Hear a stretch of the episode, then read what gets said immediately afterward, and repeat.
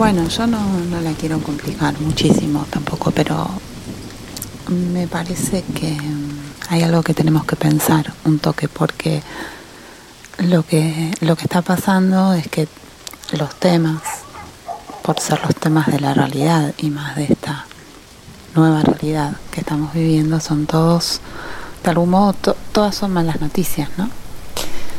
Em, y entonces creo que si además de eso el clima de la edición em, es oscuro porque llueve adentro y entonces si llueve además de llover nos imaginamos que está todo nublado creo que se hace un poco opresivo. Y no sé qué pensás. Y me parece que no tiene que ser opresivo que no que un poco nosotros eh, lo que buscamos es no es que los pensamientos nos opriman y nos encierren sino como encontrar una productividad, incluso en, las malas noticias por ahí. Entonces, bueno, pensaba cómo hacer para, tampoco va a ser una fiesta, ¿no? El aire, pero que sea un poquito menos asfixiante.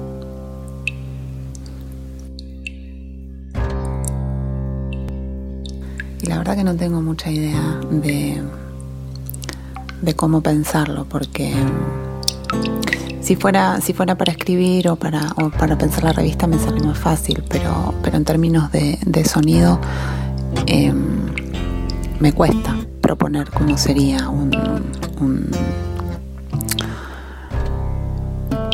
el sonido de lo que hacemos. El sonido de lo que hacemos. Mm, no, no, me sale. Mm, puedo, como por aproximación, pensarlo. Pero creo que, que hay algo ahí, así como nosotros pensamos cómo es el diseño gráfico o cómo son las fotos de una revista política. Ahora estamos pensando cómo es el sonido de una revista política y hay que ir ahí como sintonizando, me parece.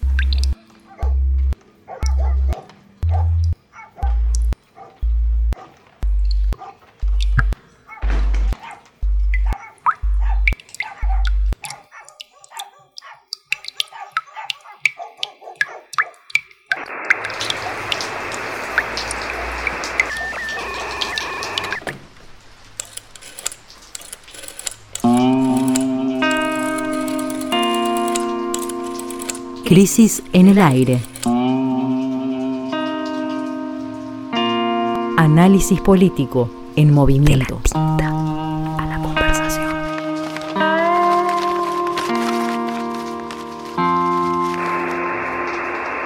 El podcast está al aire.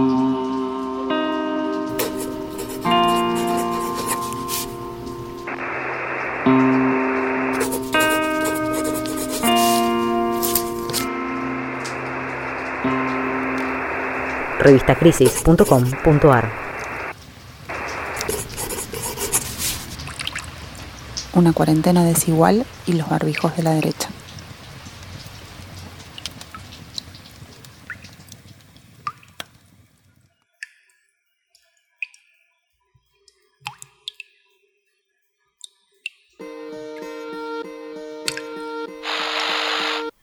Coronavirus?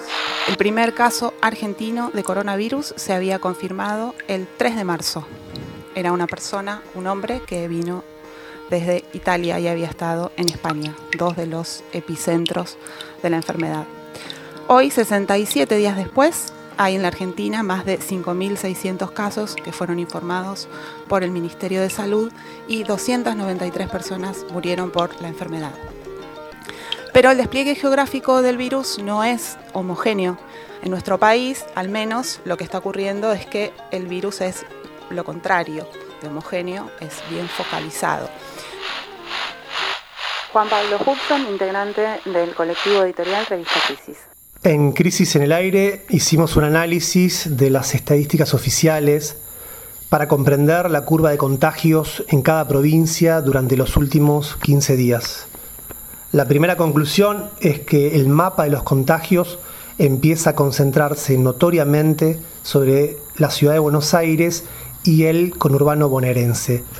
Ambos distritos acumularon el 80% de los nuevos casos en las últimas dos semanas, cuando antes, en una misma cantidad de días, habían acaparado el 65% de los contagiados. La ciudad de Buenos Aires muestra un panorama particularmente alarmante, porque allí el mapa de los contagios se cierra todavía más sobre los barrios más postergados, como la Villa 31 y la Villa 11114. Ya son más de 400 casos en estos barrios populares sobre un total de 1.600 contagiados. Las otras dos provincias que muestran un crecimiento sostenido de los contagios son Chaco y Río Negro, pero la mayor preocupación pasa por Chaco, dado que en los últimos días se detectaron numerosos casos en el humilde barrio Toba, ubicado en la capital provincial. En el resto de las provincias, por el contrario, la situación ha sido realmente auspiciosa en estas dos semanas. Hubo cinco distritos que no sumaron casos nuevos. Son San Luis, La Pampa, Jujuy, Formosa y Catamarca. Pero se suman otras nueve provincias que tuvieron menos de 10 casos en este periodo. Hablamos de San Juan, Salta, Chubut, Santiago del Estero, Santa Fe, Entre Ríos, Tucumán, Santa Cruz y Neuquén. Los interrogantes más acuciantes que se abrirán en las próximas dos semanas son cómo seguirá la curva de contagios en las provincias que, dado los buenos resultados que han obtenido, liberarán más la circulación de las personas, el comercio y la producción. Y finalmente, ¿qué ocurrirá en los barrios más postergados de la provincia de Chaco y fundamentalmente qué ocurrirá con la curva de contagios en las villas y barrios populares de la ciudad de Buenos Aires? Como decía Juan Pablo, eh, el viernes 8 el gobierno de la ciudad informó que 410 personas que viven en los barrios más pobres contrajeron eh, COVID-19. La mayoría de esas 410 personas son habitantes de la Villa 31 en Retiro, 280, y 104 son habitantes de la Villa 11114 en Flores. De los 240 nuevos casos que hubo en el país, eh, una gran cantidad corresponden también a los barrios populares, todavía no sabemos cuántos. Lo que podemos ver es que hay una cuestión de, cantidad, de una gran concentración de la enfermedad en las villas de la ciudad de Buenos Aires y también de la velocidad de expansión de la enfermedad una vez que ingresó a estos barrios. Yo creo que es uno de los rasgos específicos, ¿no? que es lo que estamos viendo acá en Buenos Aires particularmente, es uno de los rasgos específicos de, cómo penetra el virus en Latinoamérica. ¿no? Es algo que no vimos quizás en, Europa y en Estados Unidos y consiste en que entra, es un virus que entra a través de las clases medias y quizás medias altas, eh, que son los que estaban en el exterior cuando la pandemia eh, empezó a, difundirse sobre todo por, Europa y por Estados Unidos y poco a poco el virus comienza a salpicar en los barrios populares hasta que se produce un derrame que quizás es lo que esta semana salió a la luz pública, aunque no es seguro que haya sucedido esta semana. Yo quisiera ahí quizás como, como aporte comparar con Brasil en dos aspectos. Como decía Juan Pablo, en Argentina la mayoría de los casos se concentraron en Buenos Aires. ¿no? En Brasil la evolución fue muy distinta. Ahí eh, conseguí unos datos que dicen lo siguiente. Dicen que el primer caso positivo eh, en Brasil fue detectado el 25 de febrero en San Pablo. Era también un paciente, como dijiste vos, eh, respecto a Argentina que había venido de Italia. Un mes después, el 29 de marzo, el virus ya había llegado a 325 ciudades. Fue la, expansión en diferentes ciudades. Algo similar pasó acá, quizás, como decía, con otra proporción. Pero acá es donde está la novedad. El 29 de abril, o sea, hace pocos días, un mes más tarde de ese, segundo dato, el COVID-19 ya había, ya había conocido 2.023 ciudades. O sea que pasó en un mes de asentarse en 325 ciudades a estar en 2023 ciudades. Bueno, es todo lo, todo lo contrario de lo que sucedió acá. Acá hubo una primera ola de despliegue sobre las provincias y, ciudades del país y lo que estamos viendo ahora es un repliegue hacia la ciudad de Buenos Aires y la provincia de Buenos Aires. Es interesante porque también en, Brasil la mayoría de los casos por supuesto, eh, aparecen y crecen en las ciudades más importantes, en San Pablo fundamentalmente, pero también en Río y en las capitales de las provincias. Pero lo que, se lo que dicen, los datos muestran, es que la mayor tasa de crecimiento es en las ciudades chicas. ¿no? Lo que sí parecería que estamos emulando a Brasil es en el otro rasgo, que es lo que vos comentabas antes, y a lo cual estaría bueno volver ahora, que es el clasismo del virus, ¿no? Claro, porque frente a la pregunta de por qué el, virus está viviendo en, en, los barrios populares, la respuesta es, está viviendo allí por las condiciones, por cómo llegan esos barrios a la pandemia. De manera equivalente a muchos otros problemas, problemáticas eh, sociales, lo que estamos viendo con el virus es que de algún modo pone sobre la mesa condiciones de existencia de la sociedad anteriores al virus. ¿no? Entonces está naturalizado ciertas condiciones de vida en las villas, que son el hacinamiento, el poco acceso al agua o ningún acceso al agua.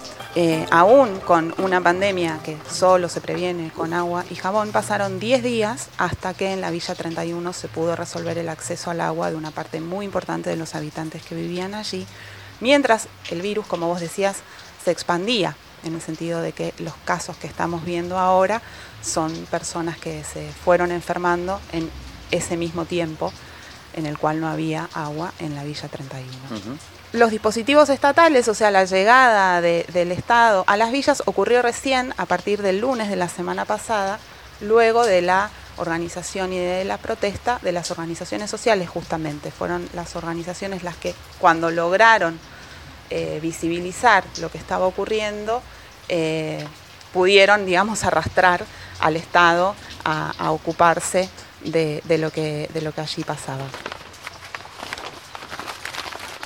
Yo ayer sobre, sobre esta cuestión que, nos, preocupa, digamos, eh, y que hemos eh, señalado como uno de los temas de la semana, eh, hablé para, para, entender un poco mejor la, dimensión del, del, asunto. Ayer hablé con tres personas que están bastante involucradas en el tema y tres personas de diferentes ámbitos. ¿no? Uno de ellos es integrante del Ministerio de Salud Nacional, es el secretario de Calidad en Salud, Arnaldo Medina.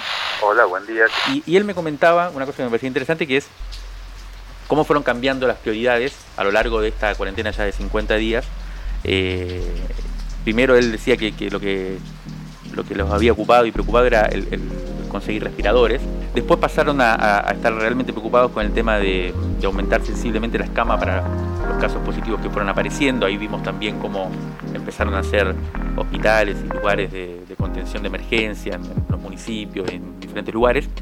Hace un par de, semanas el problema para ellos pasó a ser la aceleración de los médicos, o de, la enfermedad en los médicos, y ahora el principal eh, problema que, ven eh, es precisamente lo que estamos planteando, ¿no? los focos de contaminación intensivos, eh, es decir, la expansión de los casos en las villas o en los barrios populares. ¿no?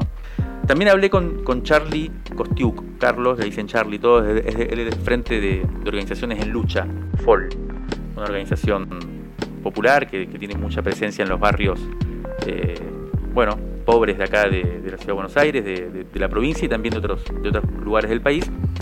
Y él me contó, ellos tienen varios comedores en la Villa 31, también en la 1114, y me contó que el 17 de abril fue el primer caso de una compañera de ellos, precisamente una delegada de un comedor eh, en la villa, que dio positivo en la, villa que dio positivo. Me parece que es un, para ellos fue una cosa un poco traumática porque los comedores, como se sabe, hasta ahora que, empezaron a, multiplicarse los casos en las villas, fueron el principal problema de, gestión precisamente de, la cuarentena y el aislamiento social, que era eh, cómo contener las necesidades alimentarias de buena parte de la población que estaba sin recibir recursos y que multiplicaron la cantidad de gente que iba a los comedores. Bueno, una delegada de un comedor popular de la Villa 31 apareció infectada. A partir de allí, eh, del 17 de abril que, ella le hicieron el test y dio positivo, se confirmaron luego 13 integrantes del FOL cuyos casos, cuyos test dieron positivos. Ya entrado mayo, fue el primer operativo que se hizo de lo que se llama rastreo de contactos, a partir de los casos ya que, empezaban a multiplicarse en la villa, para tratar de contener esto. Eh, se instalaron postas fueron casa, o sea, en muchos lugares fueron casa por casa, pero en realidad se instalaron postas sanitarias en diferentes lugares de, la villa. Una de estas postas estuvo a cargo del FOL. Eh, allí ellos llevaron a 50 compañeros y compañeras de ellos que pensaban que por cierto rastreo de contacto, inteligencia contactos previos que ellos hicieron, pensaban que podían, aunque no tuvieran síntomas, que pudieran tener eh, posibilidades de haberse contagiado. Ahí se hacen entrevistas, se ven bien cómo fue la situación de cada uno de esos casos y, solo a 10 de esos 50 que la organización previamente había eh, planteado como, como, sospechosos, digamos, entre comillas, solo a 10 le hicieron eh, los test y 5 dieron positivo. Me parece que eh, es para discutir esto, ¿no? Yo después estuve viendo que hay toda una metodología que tiene que ver con el rastreo de contactos, hay dos formas de ver la situación de cómo, de cómo conocer lo que está pasando con el virus en una situación, en una población, que tienen que ver, una con los testeos masivos, es la que más se, se, se plantea, bueno, mucha gente de la oposición. y hay otra que parece ser la que se está llevando adelante, que es rastreo de contactos. A partir de los, de los infectados, ir viendo cuáles. Bueno, em, a mí me parece que en un lugar como la Villa 31, precisamente, eh, la, idea de rastreo de contactos, de la metodología que, sugiere la OMC y demás, habría que ponerlo entre, entre paréntesis, ¿no? Porque, y, me parece que habría que ir a hacer testeos más, más, más eh, avanzados, porque el gran dilema, precisamente, de la enfermedad es que los contagios se producen varios días antes de que da positivo. Y en ese interín es cuando se difunde el virus y es lo que tendríamos que estar detectando.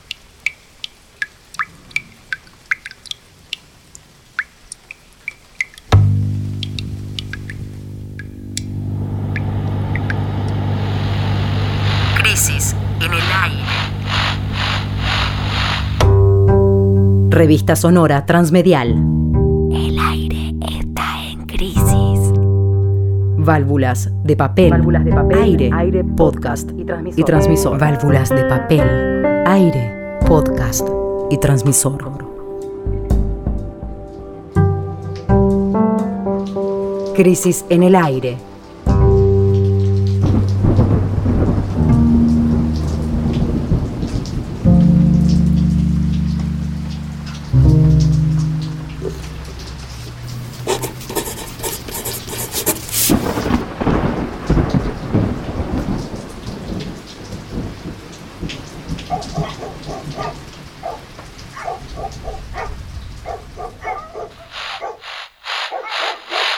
Luego del cacerolazo bastante exitoso del jueves 30 de abril, eh, se armó ya desde el fin de semana siguiente una convocatoria para una nueva protesta.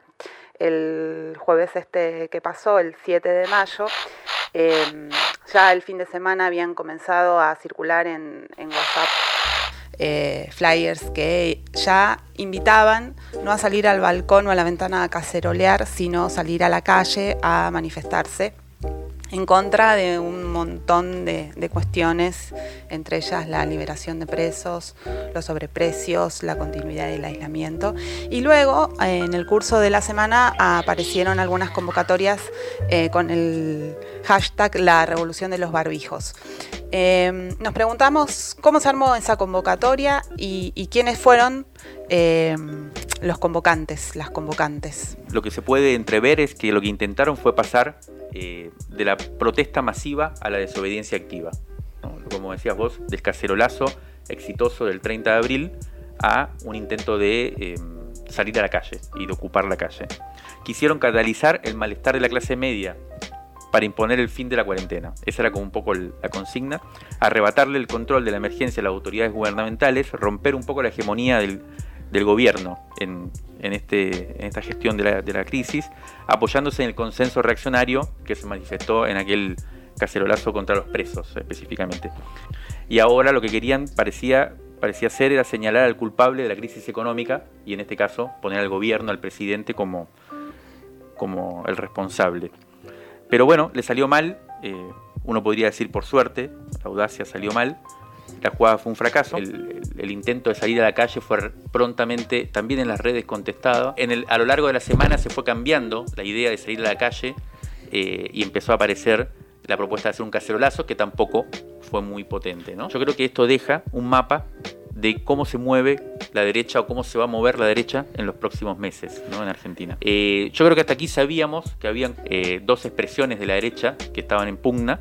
Por un lado, un sector más acuerdista, eh, con responsabilidades de gestión, representado en general por los gobernadores e intendentes de Cambiemos, de diferentes partidos, pero en general con, con, responsabilidades de, gobierno, encabezados a la figura más importante de este país, la Reta, bueno, que ayer y durante todos estos días ha aparecido siempre al lado de Alberto Fernández, también de Axel Kisilov, y que de alguna manera uno podría decir que está ensayando un corrimiento hacia el centro, o, en todo caso, hacia una idea de gobernabilidad más compartida. El, otro sector serían lo que podríamos llamar los halcones, ¿no? dispuestos a profundizar la grieta, los halcones de la grieta, que están encabezados por Macri y por la presidenta del PRO, Patricia Bullrich, que tienen en las bases del partido, en las bases del PRO, con arraigo en Córdoba y creo yo sobre todo en las grandes ciudades de la Pampa Húmeda, los que los sectores más activos, ¿no? Más eh, con más capacidad de movilización, si se quiere. Ya, ya habían protagonizado aquellas escaramuzas contra las retenciones del campo, ya habían salido a la calle en su momento, eh, ya habían agitado en las redes y también cumplieron un papel muy destacado en el cacerolazo que decíamos antes del 30 de abril. Y hay un tercer, la novedad, a partir de, lo sucedido el otro día, es que aparece un tercer sector que ya se venía dibujando en la opinión pública sobre todo, pero que esta vez salió a organizar, a ser parte del sujeto eh, de movilización que eh, metieron sus barbijos, uno podría decir, en, remojo, y que son eh, capaces de correr por derecha el macrismo, incluso. Son los jóvenes libertarios, se le llama. La figura más conocida sería Javier Milei. Hay otros, otras figuras también. Hay otro economista ultraliberal que se llama Bogiano, hijo de, un famoso juez de la Corte Suprema, y que fogonearon la convocatoria, desde, sus, desde sus abultadas cuentas en las redes sociales. Pero bueno, finalmente, por suerte, se fueron al mazo eh, cuando vieron que las papas quemaban. Sí, lo que, lo que de todas formas eh, queda claro después de la escasa convocatoria de la movida del jueves de esta semana, es que la movida de la semana anterior eh, se puede explicar por una extendida adhesión social al paradigma punitivo, digamos, al rechazo de las políticas sanitarias que estaban orientadas a eh, reducir el hacinamiento en las cárceles del país eh, como, como, estrategia principal para evitar que la, enfermedad ingrese a las cárceles eh, y enferme a las personas que, están allí privadas de la libertad y que lo derrame. entonces nos preguntábamos, bueno, ¿cómo quedó la discusión de la situación carcelaria en el país eh, en estas semanas. Para eso eh, nos va a, sobre eso nos va a hacer un comentario Paula Litvachki, que es directora del CELS. Bueno, lo que dejó toda la discusión sobre la situación de las personas privadas de libertad y las discusiones vinculadas a las liberaciones por el riesgo de la pandemia es que mm, hay un consenso punitivo transversal extendido, este, muy, muy claro. Hay una encuesta de Aragón que pregunta si, eh, si están de acuerdo con las escarcelaciones de presos por situación de riesgo y solo el 10% de los encuestados contestaron que sí.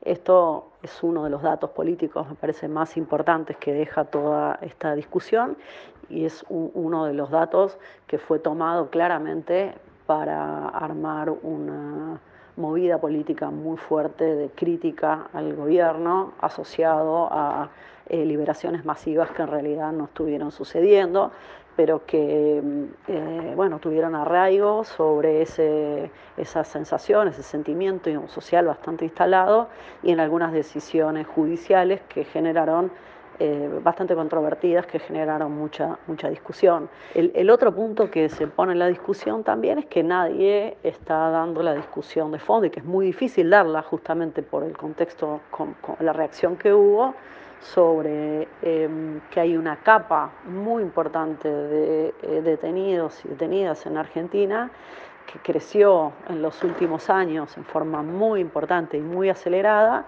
asociada a delitos vinculados a eh, la ley de drogas y delitos contra la propiedad y todos los procesos de detención de personas por flagrancia que hicieron crecer un montón la tasa de encarcelamiento y que eh, mirado para atrás, esas podrían ser eh, decisiones importantes para trabajar seriamente en disminuir las tasas de sobrepoblación y hacinamiento que hay hoy en, las, en los lugares de detención. Estas son eh, discusiones de política judicial y de política criminal centrales para dar, que quedaron muy trabadas ahora a partir de la expresión de esta protesta, que fue una de las más importantes y más fuertes en contra del gobierno, armada de alguna manera o, o fogoneada de alguna manera políticamente por la oposición, pero que tiene un arraigo social bastante importante. A mí me parece que esto tiene también una, un, análisis necesario a nivel político. Así como dijimos que la derecha no logró, si se quiere, eh, eh, articular este reclamo y este consenso, si se quiere, punitivo para, para, ir más allá, yo creo que también nos queda una reflexión sobre las fuerzas progresistas, sobre los, las fuerzas progresistas y sobre todo cuando ocupan lugares de poder, porque la sensación que quedó frente a, a esto que contaba Paula, a esta discusión que queda ganada, si se quiere, por las posiciones punitivas, es que el progresismo no logra tampoco dar la discusión y más bien em, tira la piedra y esconde la mano, si se quiere, ¿no? Incluso em, gente como el gobernador de la provincia de Buenos Aires, Axel Kisilov, eh, intenta, si se quiere, subirse sobre este consenso para anunciar, por ejemplo, como salida, la construcción de nuevas cárceles. Me parece que hay que poder eh, dar testimonio en cuestiones como esta, incluso cuando las posiciones son minoritarias.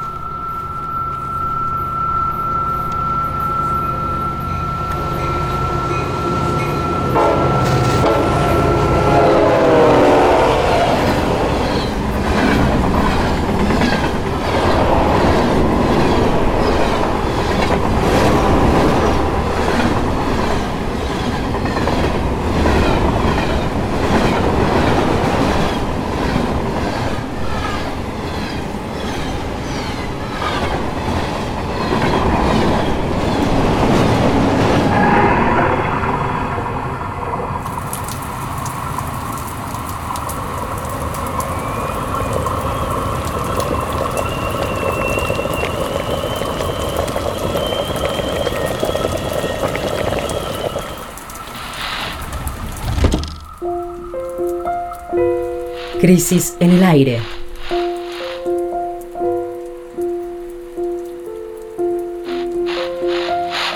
Los sonidos de la tinta y sus discusiones.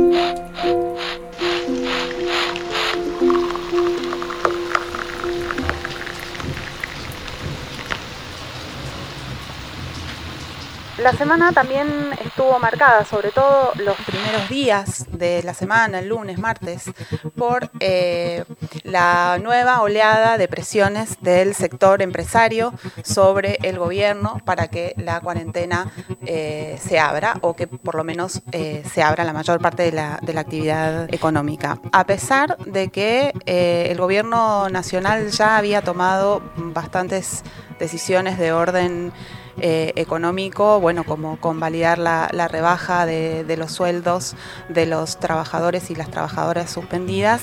Y también un aporte eh, económico muy importante al pago de los salarios de las empresas por un total de 130 mil millones de pesos que va a poner el, Estado Nacional para que eh, las grandes empresas paguen sus, sueldos, las pequeñas también, pero eh, también las grandes, ¿no? incluidas las empresas propietarias de, medios eh, de comunicación.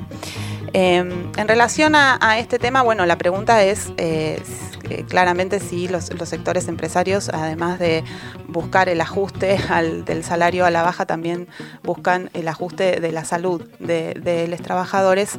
Em, y eso quedó como muy, la posición del gobierno por lo menos quedó muy clara en la conferencia de prensa de ayer.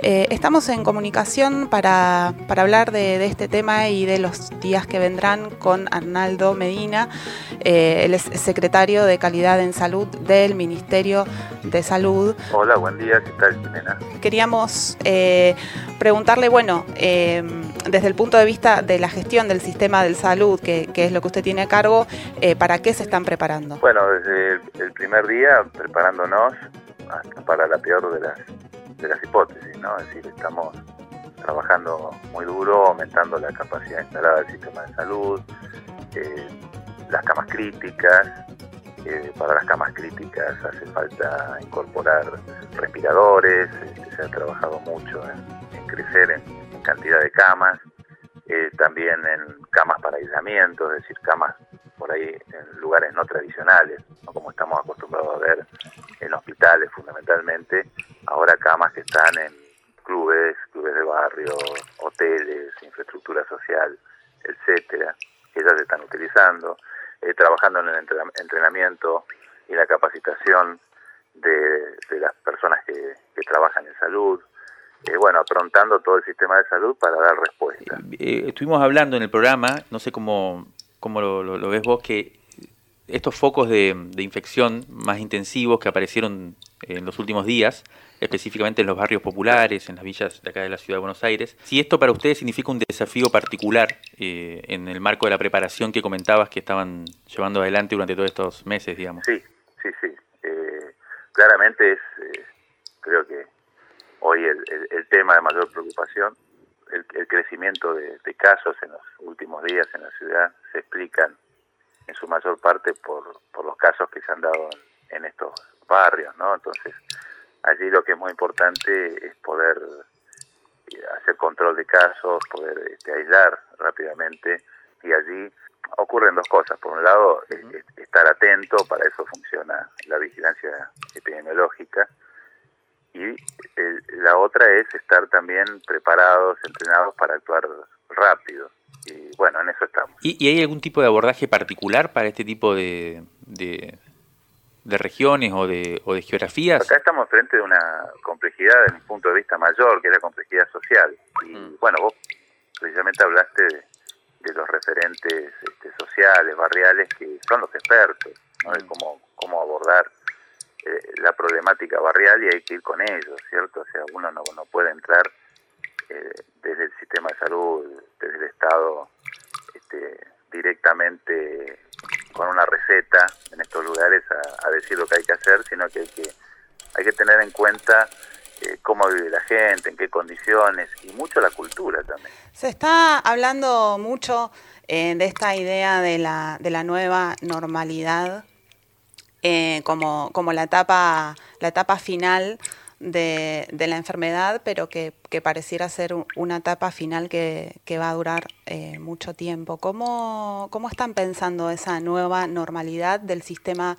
de salud, un sistema del, de salud al que llegamos, que llegó a la pandemia también muy deteriorado? La nueva normalidad todavía está, está un poco lejos, ¿no? No pasó y creo que lejos de haber pasado. Esto es bueno tenerlo en cuenta para no, no crearnos una falsa expectativa. Pero también es cierto que esto se va a superar y que, eh, digamos, después de esto, como no todo va a ser igual, ¿no?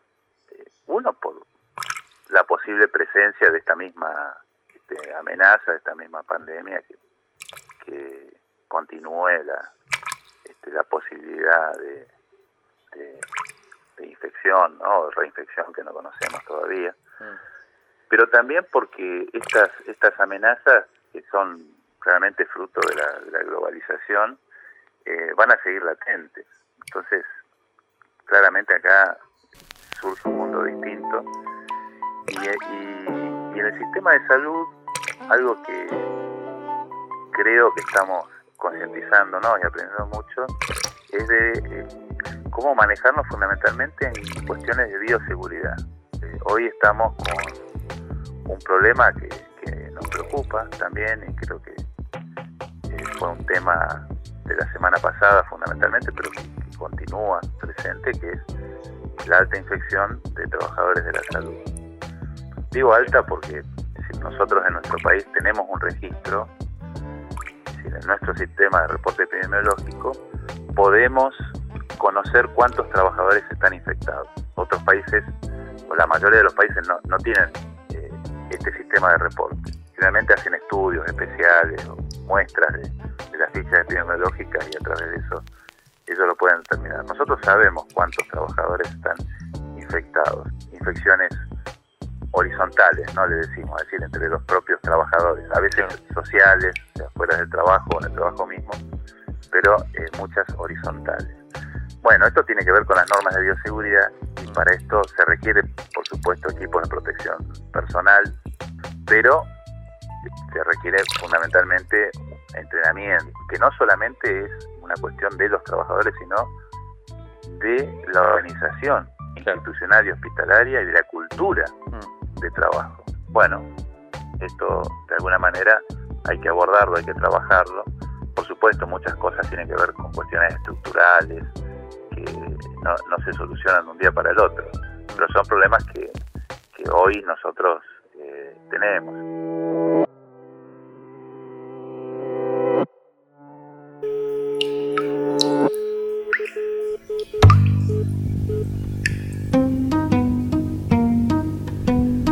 Aire, el aire está en, el aire está en crisis.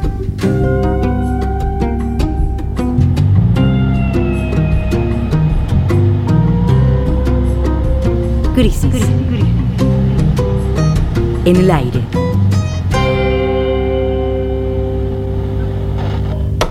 Hola, habla Sebastián. Sebastián Rodríguez Mora, integrante del colectivo editorial Crisis. Eh, me quedé pensando un poco eh, con respecto a la parte en que estuvieron hablando sobre eh, el cacerolazo fallido del jueves. Lo que me parece interesante es que en un momento Mario dijo que los jóvenes libertarios están encabezados por Javier Milei. Javier no es tan joven, pero lo que sí llama la atención es que tiene mucho arraigo, un arraigo intenso y muy de, nicho youtuber y, y, tuitero, pero entre pibitos y pibitas muy jóvenes. Eso es lo que llama la atención. ¿Cuál es? Eh, y incluso me parece que eh, es algo para seguir pensando y tratar de entender qué es lo que en el planteo de Milei y Bogiano y demás eh, libertarios eh, gritones y exagerados eh, atrae tanto a los pibitos. Es algo que me, me, parece fascinante y no termino de entender muy bien cómo funciona, pero me gustaría que el programa en algún momento siga ahondando. Incluso si lo pueden entrevistar en algún momento sería genial. A mi ley, alguno de esos.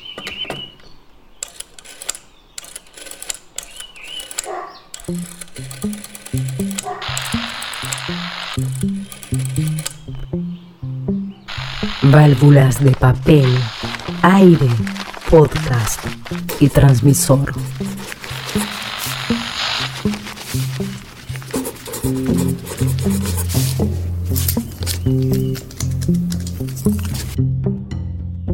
Crisis en el aire.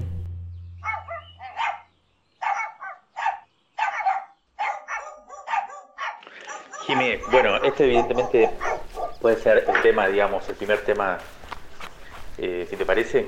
Y mm, entonces me parece que habría que, yo, lo agarraría desde el punto de vista siguiente, a ver cómo qué te parece. Y es, el, coronavirus, lo que estamos viendo es que el virus eh, hace un pasaje en América Latina, y esa es la particularidad de América Latina, eh, que va de, que empieza por las clases medias y medias altas, digamos, entra de esa manera, por la gente que viaja, tanto por los temas de laburo como turismo y eso, eh, durante un tiempo eh, se, difunde en esos, en esos estratos y el problema es cuando pasa, el, tema, digamos, una nueva etapa se abre una nueva fase, lo pasa a los sectores populares, que eso es lo que está pasando ahora.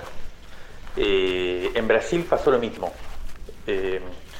Al principio, cuando no se difundió tanto, eh, estaba en los barrios altos de San Pablo y demás, y hubo de hecho una especie de curva que iba de, eh, en donde primero se llenaron los hospitales, incluso las clínicas privadas y los hospitales de los barrios altos, ¿viste?